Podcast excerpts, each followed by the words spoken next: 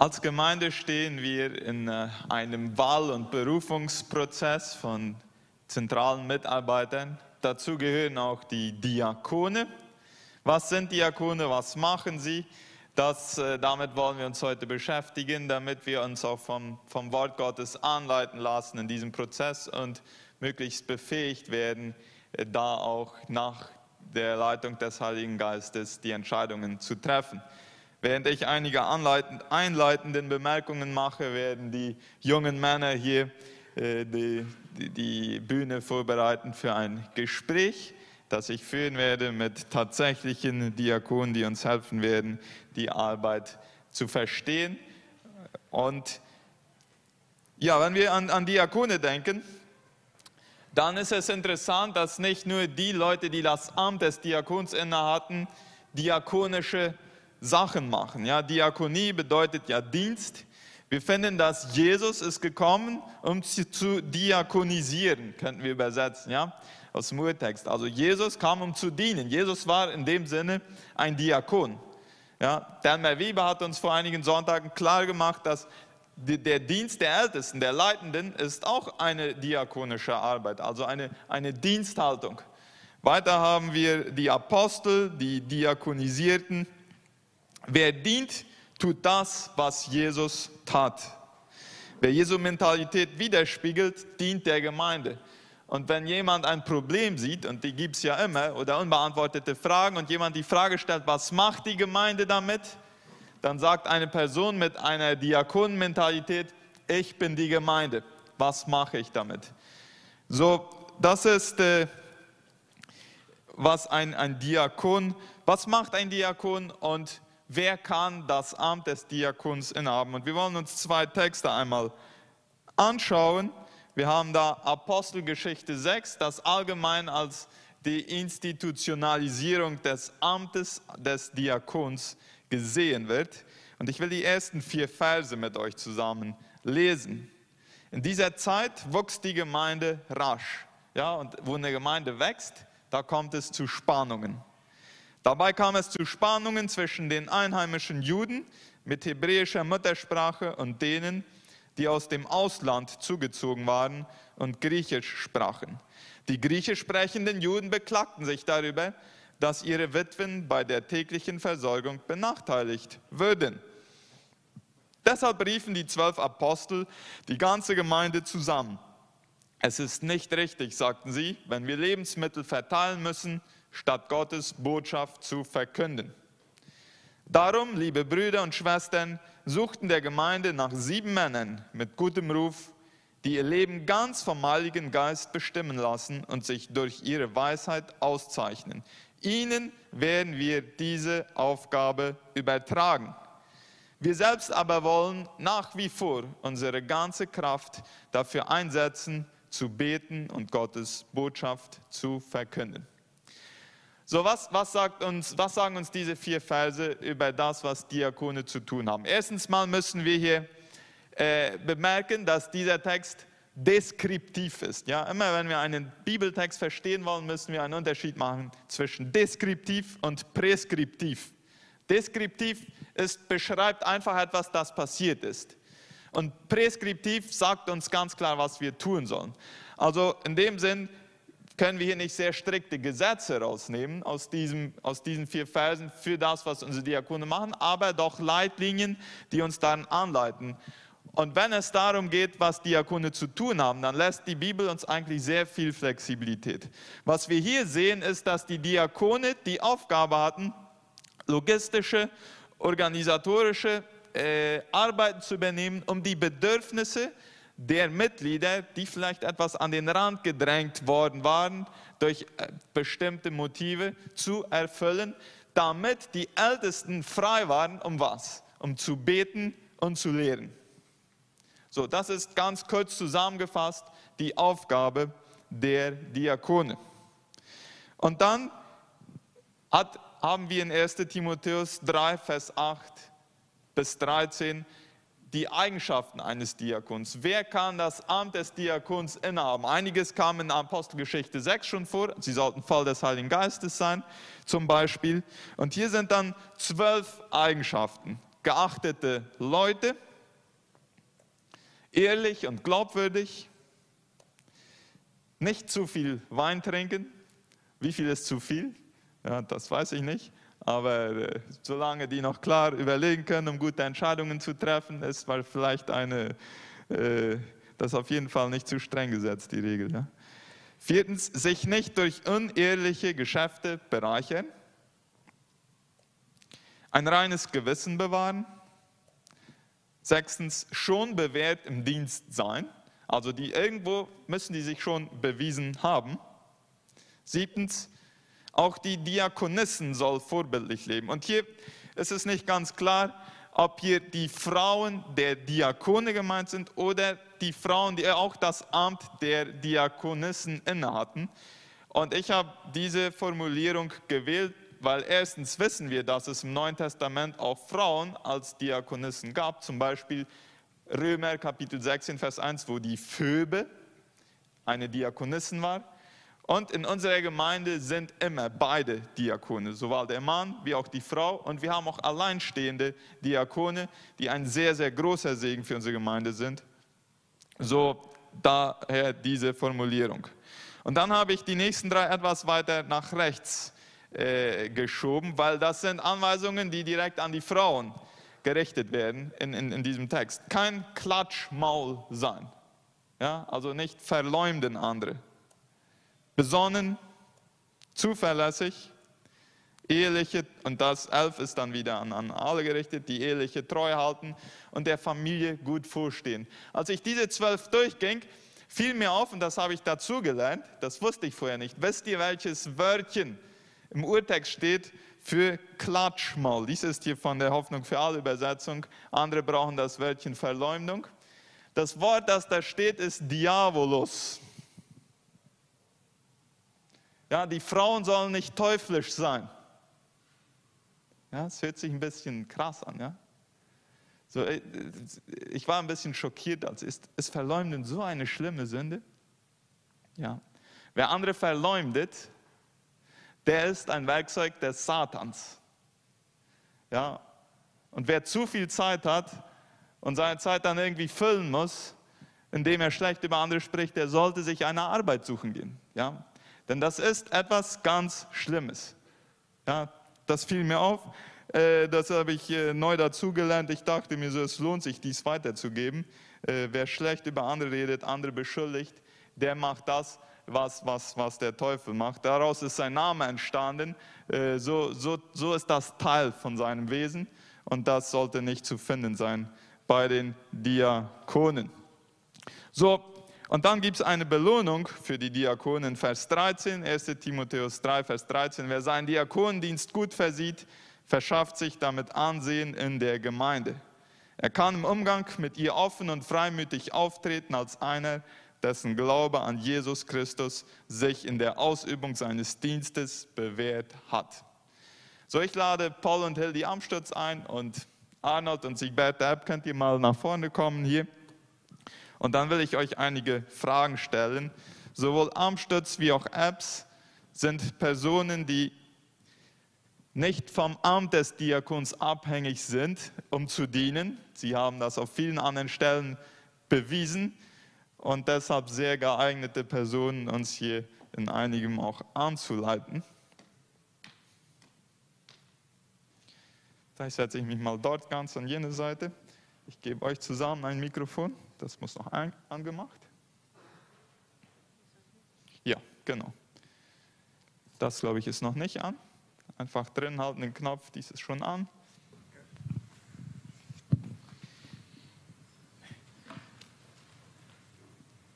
So, ihr, ihr, ihr beide, beiden Ehepaare meine ich, also ihr vier, werdet uns helfen, die, die Arbeit der Diakone besser zu verstehen, weil ihr das auch aus eigener Erfahrung habt.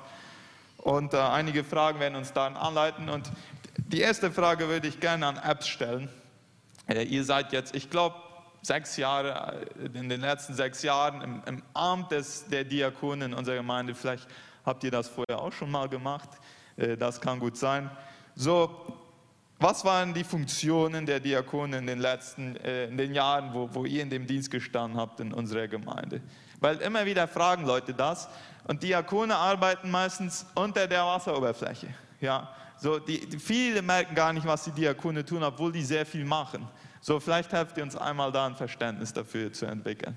Okay, ich werde von unserer Perspektive, was wir als Diakone ähm, gemacht haben in den letzten äh, Jahren, ein, ein bisschen erzählen. Also für mich ist erstmal jeder diene mit der Gabe, die Gott ihm gegeben hat. Und äh, das haben wir dann immer einfach gesagt. Unsere Gabe ist, Leuten äh, in Seelsorge begleiten, zu segnen, zu beten. Und das sehen wir auch weiter so. Da hat äh, Gott uns das bestätigt und wir haben da viel schon schöne Wunder erlebt.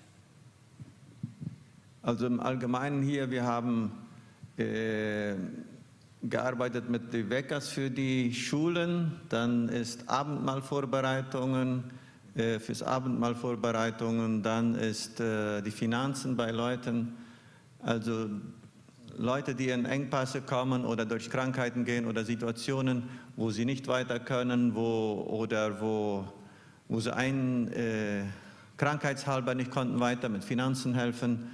Dann eine Sache, aber die uns besonders am Herzen liegt, ist, ist äh, die Begleitung von Leuten und das eigentlich unabhängig, ob es wirklich Gemeindeglieder sind oder nicht, sondern mir fiel es auf, wie es in Apostelgeschichte sagt, dass die Griechen die reklamierten das ein bisschen. Und wir haben das immer wieder gemerkt, zu uns sind Leute gekommen, die Hilfe suchen, die, die genau, die nicht aus der Gemeinde kommen, aber die haben die gleichen Nöte wie die Leute in der Gemeinde. Und wenn wir da die zweite Meile oder die dritte gehen, das gibt so eine Befriedigung und fast immer kann man sie so begleiten, dass sie eine Begegnung mit Jesus haben.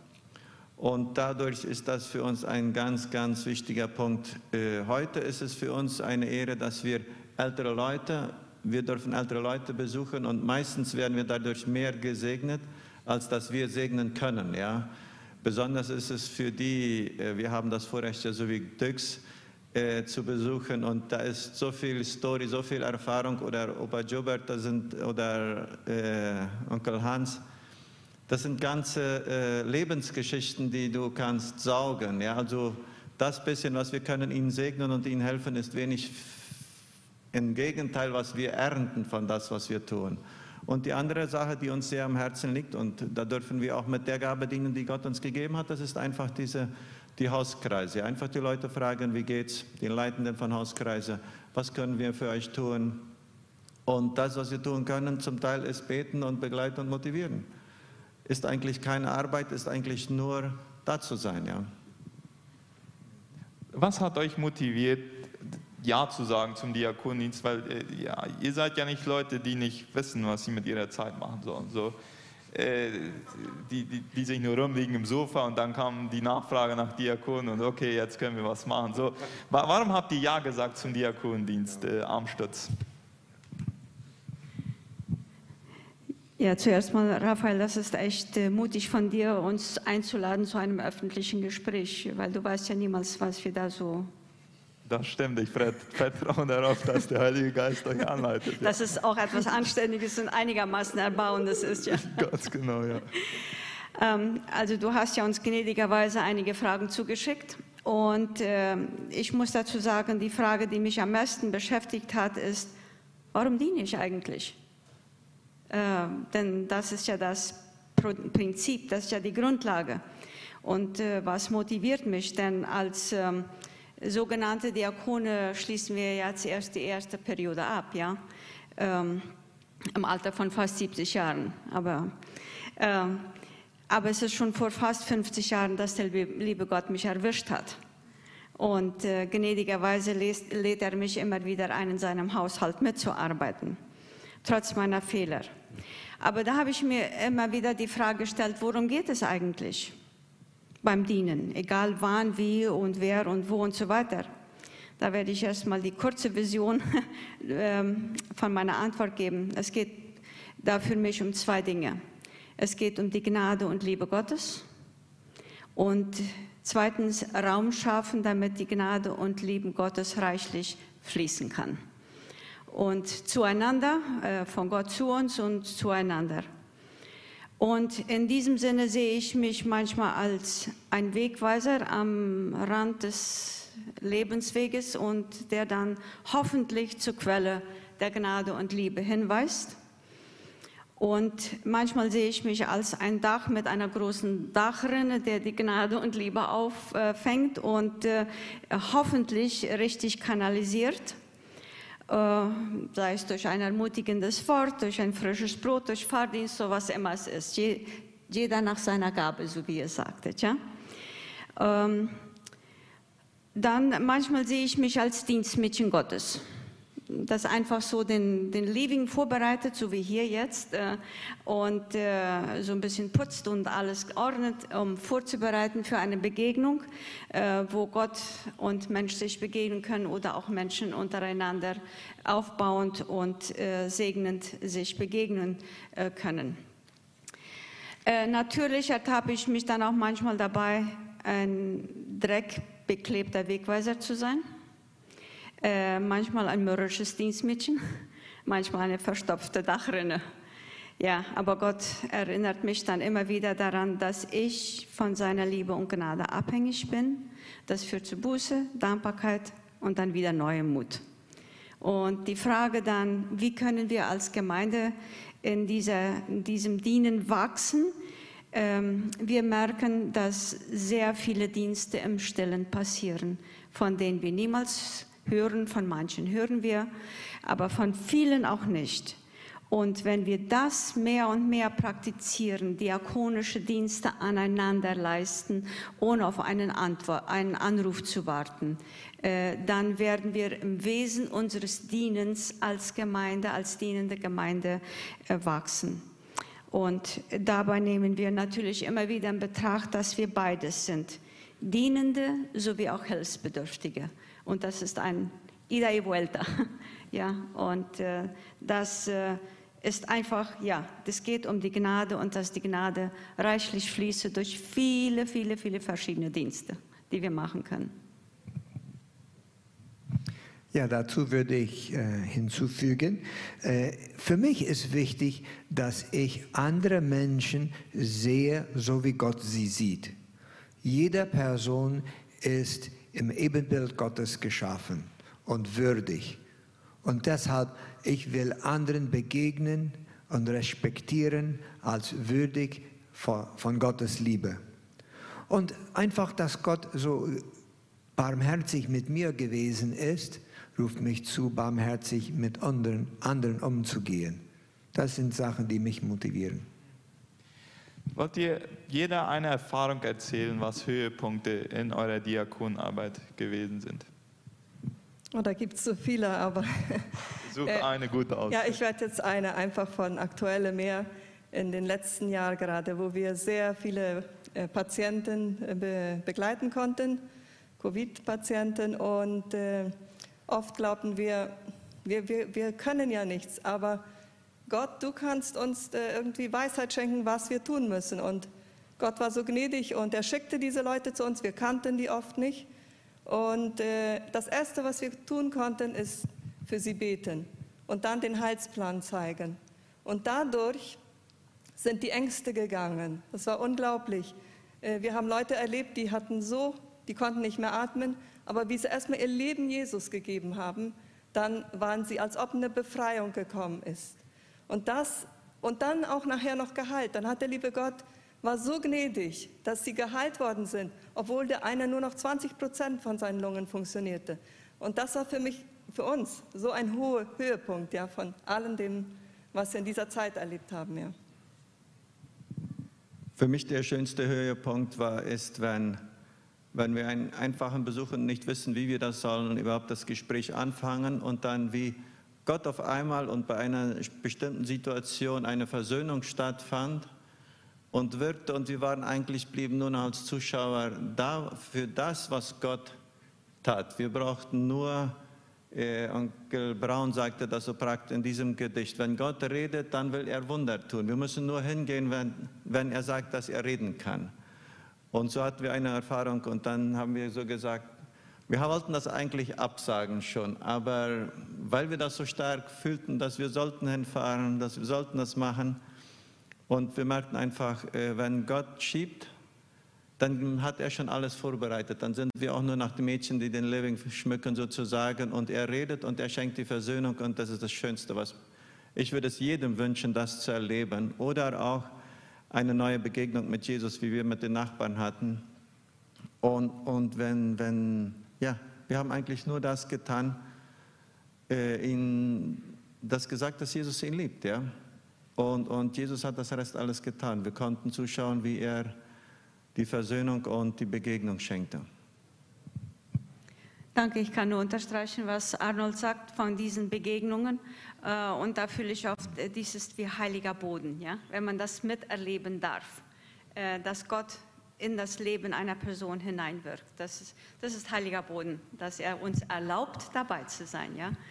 Und eine ganz konkrete Erfahrung, die ist von vorgestern, ähm, gerade von diesen an wie soll, sogenannten kleinen Diensten. Ein Fahrdienst war äh, benötigt für eine ältere äh, Frau und ich stellte es in die Diakonengruppe rein und gleich meldete sich jemand und äh, hat diesen Fahrdienst äh, dann zwei Tage nacheinander gemacht und es war so ein Segen für die Frau, die Familie bedankte sich und es war einfach äh, schön, das zu sehen, wie äh, solche Dienste so viel Gutes äh, bewirken können.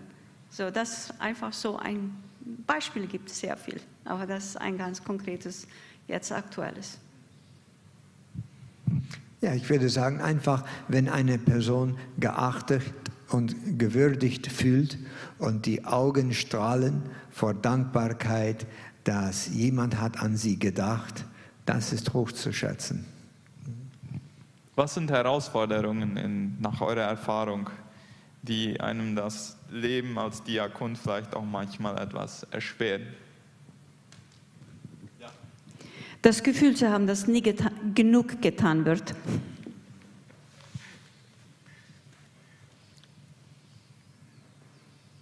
Ja, und eine Sache auch, denke ich, dass, äh, dass Satan uns immer will irgendwie ver äh, verhindern, ja, wenn irgend Not ist oder hier oder das, ist sehr leicht, eine Ausrede zu finden oder was. Und man merkt das einfach. Und wir müssen den Satan widerstehen ja, und das machen.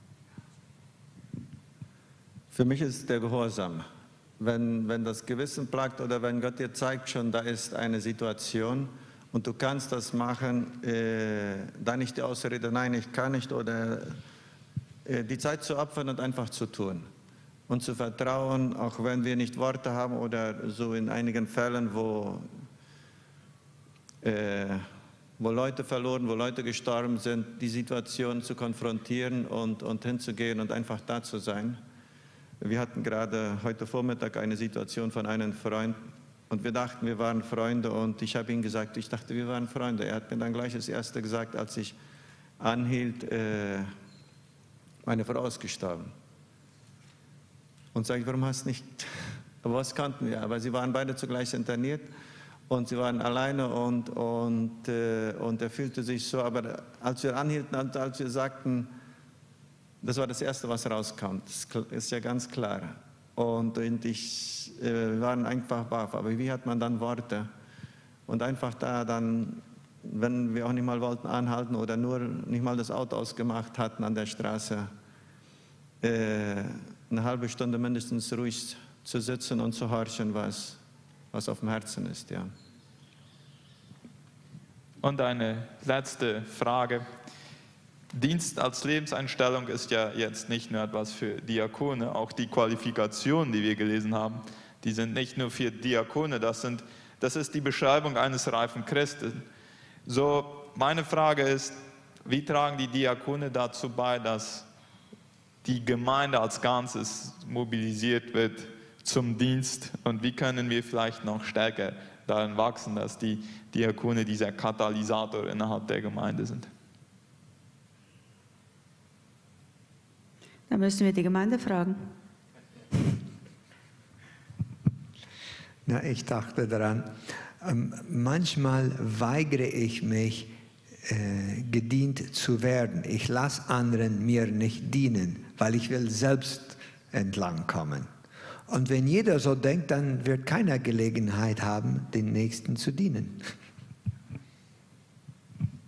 Ich denke auch Aufgaben verteilen, wenn wir wissen, wie können wir anderen mit teilhaben lassen. Ja? Und äh, manchmal sagen eine Person, ah, ich kann das nicht. Äh, ich kann das vielleicht auch nicht, aber ihn motivieren. Äh, irgendwann lernt man und wird man besser, weil man wird nie perfekt. Aber das zu tun und äh, üben. Und äh, der beste Tag zu dienen ist heute, würde ich sagen. Nicht warten, bis man wirklich perfekt ist. Und äh, ja, Fehler werden wir immer machen. Und dann einfach motivieren, dass jeder kann an, mit seinen Gaben dienen. Ja?